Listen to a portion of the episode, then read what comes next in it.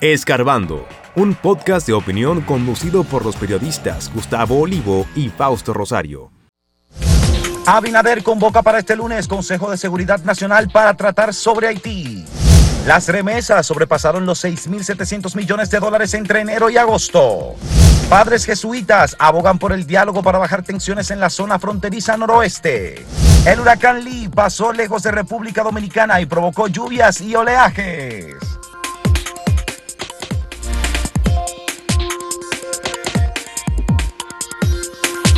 Hoy se inicia en el Palacio de la Policía Nacional una reunión del Consejo de Seguridad Nacional o del Consejo Nacional de Seguridad, encabezada por el presidente de la República, Luis Abinader, para discutir la situación de la frontera de la República Dominicana con Haití y analizar opciones de solución de algunos temas que preocupan al presidente de la República y que aparentemente deben preocupar también a todo el país, relacionado con la influencia de grupos violentos haitianos y la repercusión que sigue teniendo la presión de un grupo de campesinos, gente vinculado con la política, dos ex senadores haitianos que han intentado recanalizar las aguas del río Masacre para su provecho en la zona de Juana Méndez.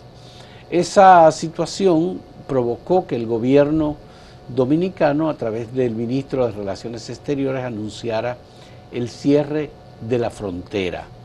Ese cierre fronterizo se mantiene y el presidente ha dicho que se va a mantener porque la presión que hay para que se restablezca el comercio eh, no es más importante que la cuestión de la seguridad nacional y el presidente discutirá con los ministros, el ministro de Defensa, Carlos Luciano Díaz Morfa, el ministro de Interior y Policía, Jesús Vázquez, y el ministro de Relaciones Exteriores y algunos otros que han sido convocados para, para esta, la mañana de este lunes. Obviamente que al parecer el presidente de la República y su equipo de gobierno tienen muchas más informaciones que las que se conocen sobre lo que estaría ocurriendo en la frontera. Y que esto no se trata solamente de actividades delictivas o de trasiego de personas y de productos. Tal vez es algo mucho más grave y no tenemos información.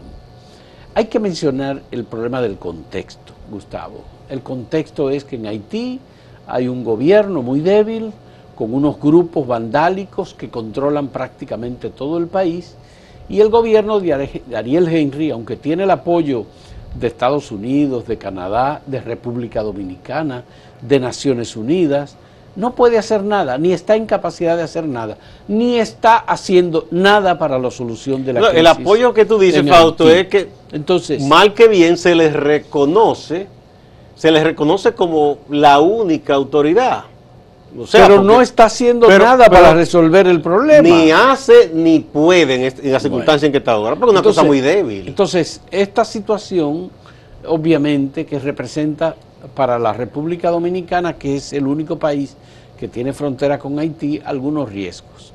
Sin embargo, el desplazamiento que hizo el Ministerio de Defensa de equipos pesados para tratar de destruir la construcción de un canal que sacaría las aguas del río Masacre, eh, puede ser un elemento contraproducente y podría generar algún tipo de cuestionamiento a la autoridad dominicana.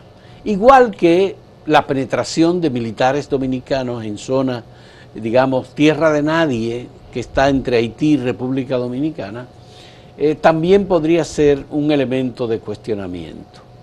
Nosotros tenemos una situación muy distinta. Aquí hay gobernabilidad, aquí hay estabilidad, aquí hay seguridad, aquí hay paz, aquí hay un turismo muy potente, aquí hay unos proyectos que se siguen adelantando, aquí hay una transición democrática que no se ha detenido desde 1961 o 65, luego de la intervención militar de los Estados Unidos.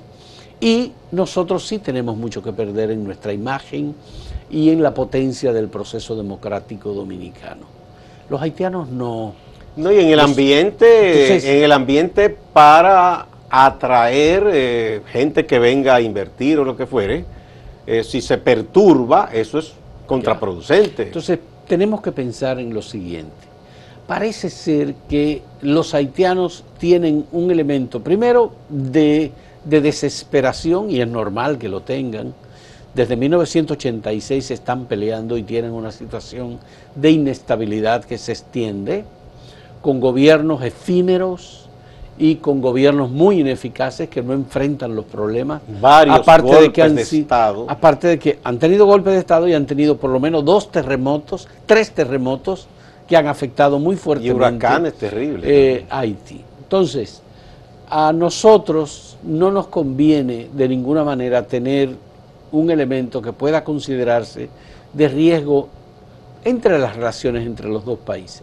Claro que también es una relación muy desigual. La balanza comercial de República Dominicana es altamente positiva hasta hace con Haití. era 80 a favor de nosotros y 20 de ellos. Debe ser más Debe ser mucho más alto. Porque Haití no está produciendo prácticamente nada ahora mismo. Entonces hay que tener mucha cautela.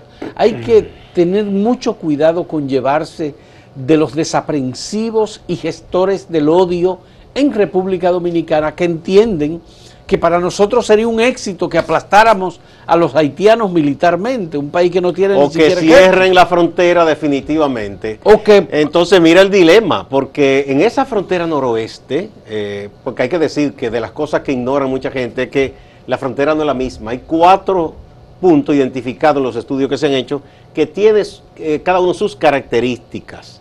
Esa del noroeste es la frontera más rica, para decirlo de alguna manera en donde hay un comercio, un intercambio eh, semanal de cientos de millones de pesos. Totalmente. Y eh, los comerciantes y productores, y productores de otras zonas que a través de Dajabón llevan sus productos a Haití, están con el grito al cielo. Bueno, es que eh, una parte de Haití se alimenta de lo que no, y no, se intercambia y esos dominicanos, comercialmente esos dominicanos viven de ese intercambio. Y han dicho, sí, queremos que el gobierno eh, solucione, pero, pero no, no, podemos seguir con esta frontera cerrada tanto tiempo.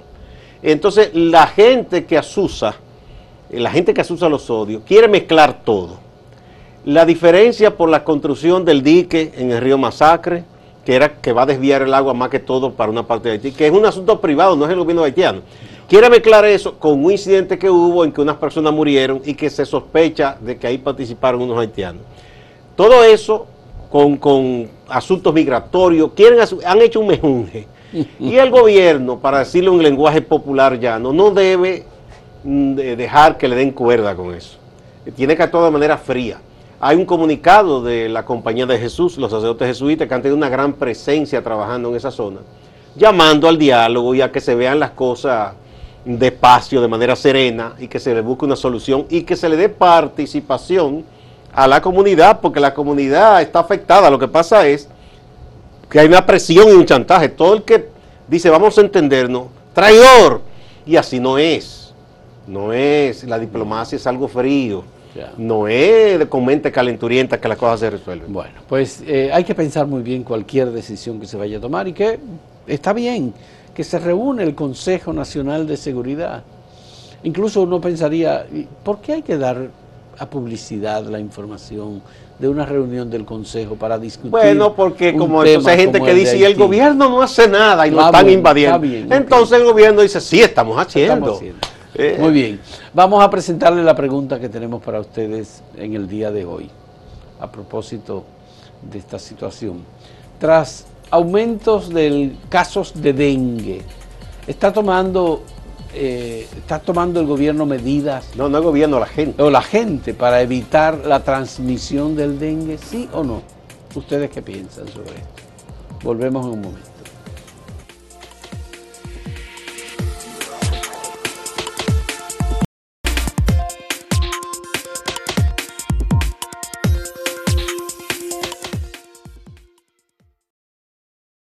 Si quieres anunciarte en este podcast, escríbenos a podcast.acentotv.de.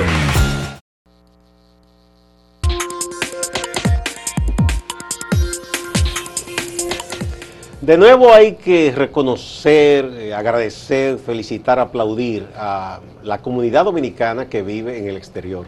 la mayoría en Estados Unidos, pero también en otros países, en Europa, en España, por ejemplo, en Italia, aquí en las Américas, en varios países, y uno de ellos que se destaca, en este caso salió a la par con Italia en cuanto al envío de remesas, dominicanos que están allá, que envían remesas a República Dominicana.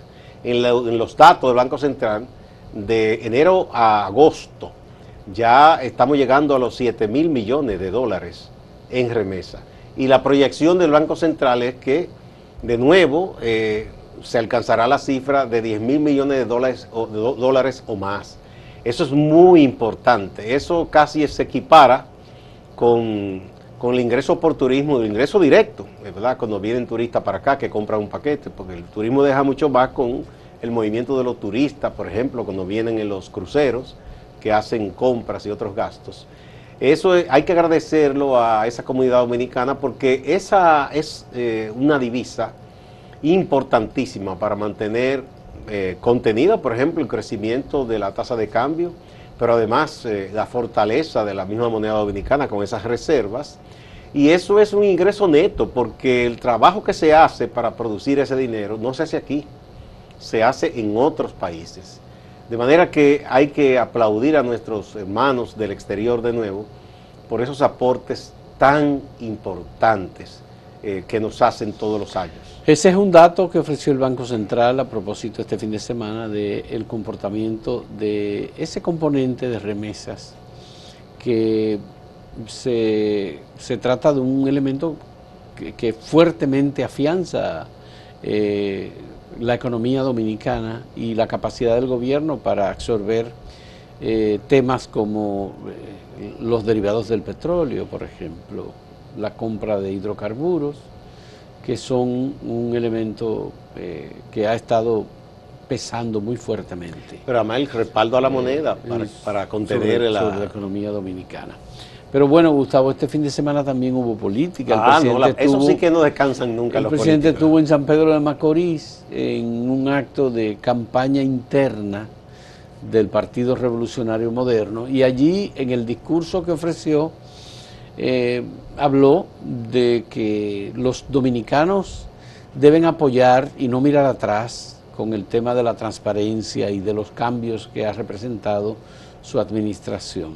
Y dijo incluso que hasta los bochistas que siguen el pensamiento y, la, y el ejemplo de un hombre austero, de un hombre honesto, de un hombre que pensó, honrado, que pensó en el país, bueno, pues también debían votar los bochistas por la continuidad de un gobierno de transparencia y de honestidad y de ahorro de los recursos públicos eh, como el que él encabeza y no lo que pasó en administraciones anteriores. Eso dirían los muchachos, fue una pullita. Bueno. Que el presidente le lanzó tanto al PLD como a Leonel Fernández. Y entonces Leonel Fernández dijo en respuesta que José Francisco Peña Gómez, a quien él definió como su amigo. Yo no sabía que eran tan amigos. Uno no lo sabía eso, pero bueno. Eh, si así se trata a los amigos. Él definió como su amigo. que José Francisco Peña Gómez eh, apoyaría un gobierno eh, que favoreciera a los pobres. Y no como este, que según él solo este, favorece a los ricos. Que solo favorece a los ricos. Esa es un poco la respuesta. Abel Martínez también entró en el debate sobre esta cuestión de los viejos líderes.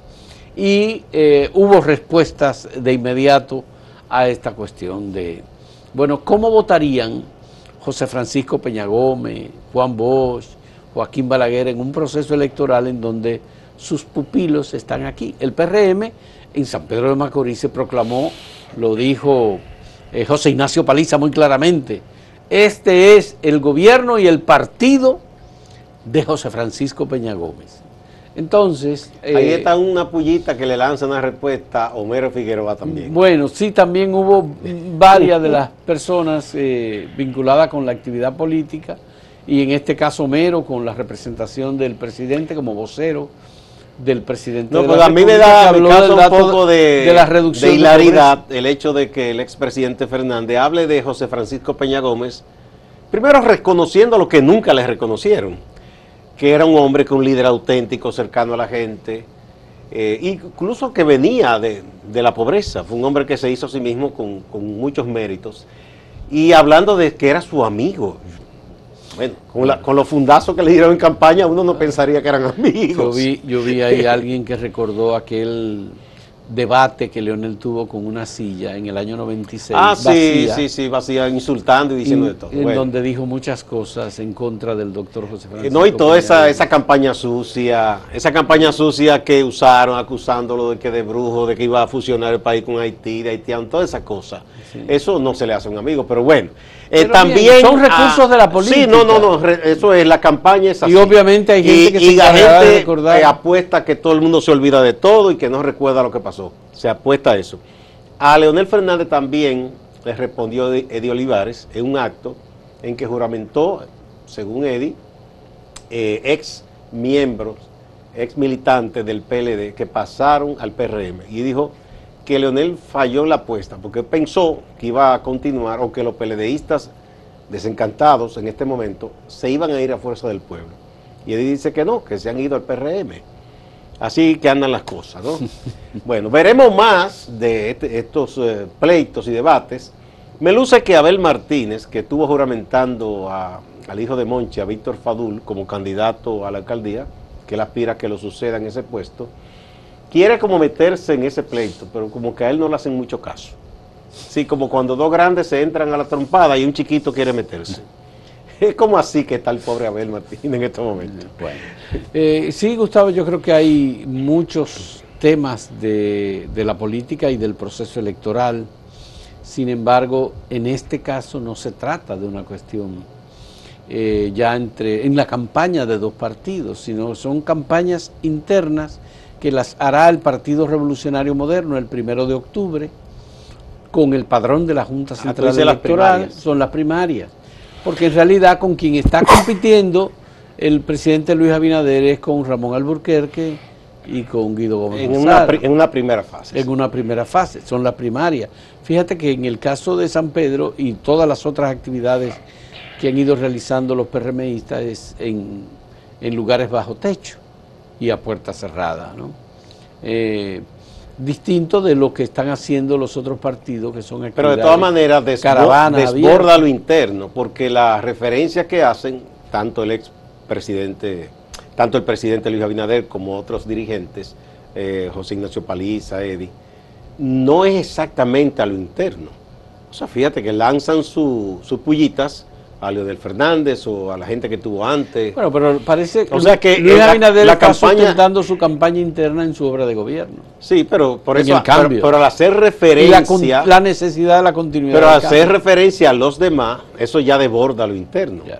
Porque se supone que en esta etapa todos deberían, hasta Leonel, que ya es candidato, decirle a su gente, prepárense bien, vamos a fortalecernos para la convención o para la que sé yo qué, la asamblea, pero no, no es de, no es de eso que se está hablando, es de las elecciones Ya. de febrero y la de mayo. Ya. Bueno, el presidente se refirió a la, a la elección eh, interna del PRM el primero de octubre, se refirió a la elección municipal eh, con las alcaldías en febrero del 2024 y se refirió a la elección de mayo del 2024, tanto presidencial como congresual. Eso es lo que hay. Vamos a otra pausa y a mostrarles de nuevo el sondeíto de hoy. Ustedes han visto que hay información de que están apareciendo muchos casos de dengue.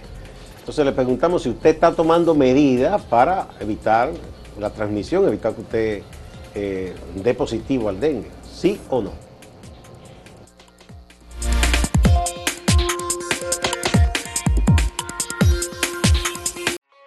Síguenos en redes sociales, arroba acento diario y arroba acento TV.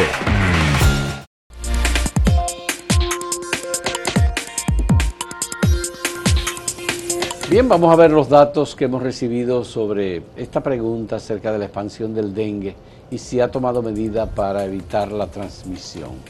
Sí, es decir, aquellos que están tomando medida entienden eh, lo que han respondido, dice el 83.51% que sí, que están to- tomando medidas para evitar la, la transmisión y el 16.49% dice que no, que no ha tomado ninguna medida. Estas son las respuestas recibidas directamente en las páginas de acento.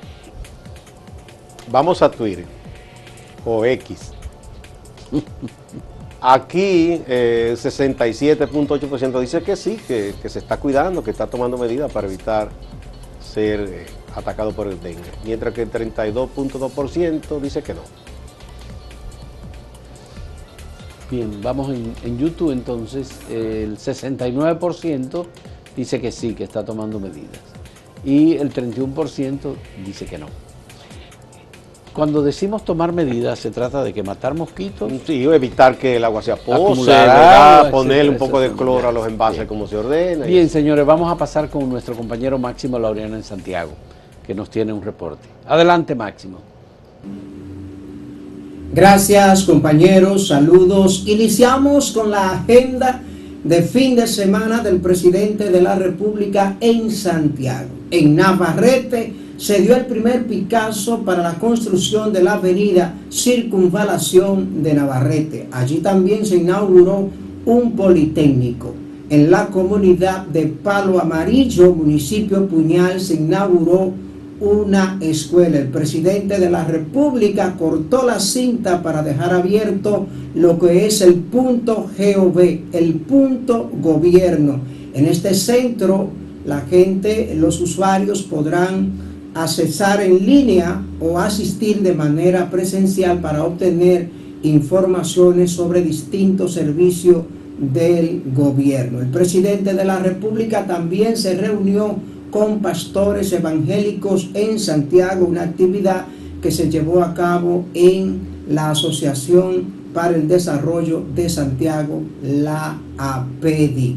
Pero el presidente hizo un anuncio importante que tiene que ver con el sistema de transporte monorriel que se construye en esta ciudad. Puso fecha para las primeras pruebas de este. El teleférico lo vamos a inaugurar en diciembre y el monorriel, el, el primer tramo de prueba, de prueba, va a ser en marzo. Y del gobierno pasamos a la oposición. El pleno del Comité Político del Partido de la Liberación Dominicana, con algunas excepciones, se presentó a Santiago para proclamar su candidato alcalde, Víctor Fadul. El diputado de la circunscripción número 3 fue presentado, fue juramentado como candidato oficial por el actual alcalde Abel Martínez y candidato presidencial de esa organización política. Veamos lo que dicen tanto Víctor Fadul, candidato alcalde, como el candidato presidencial del Partido de la Liberación Dominicana, Abel Martínez. Al comité político,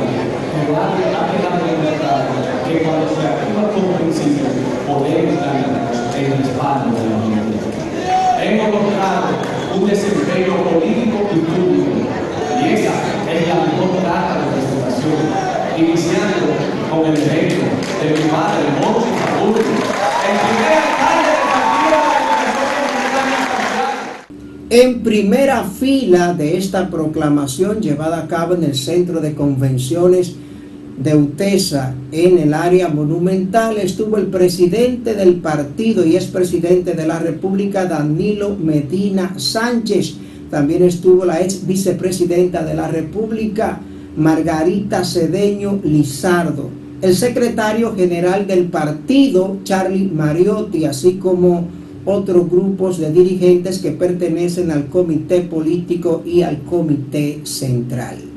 Distante pero pendiente, actualidad y objetividad desde Santiago. Siga con la programación de Acento TV.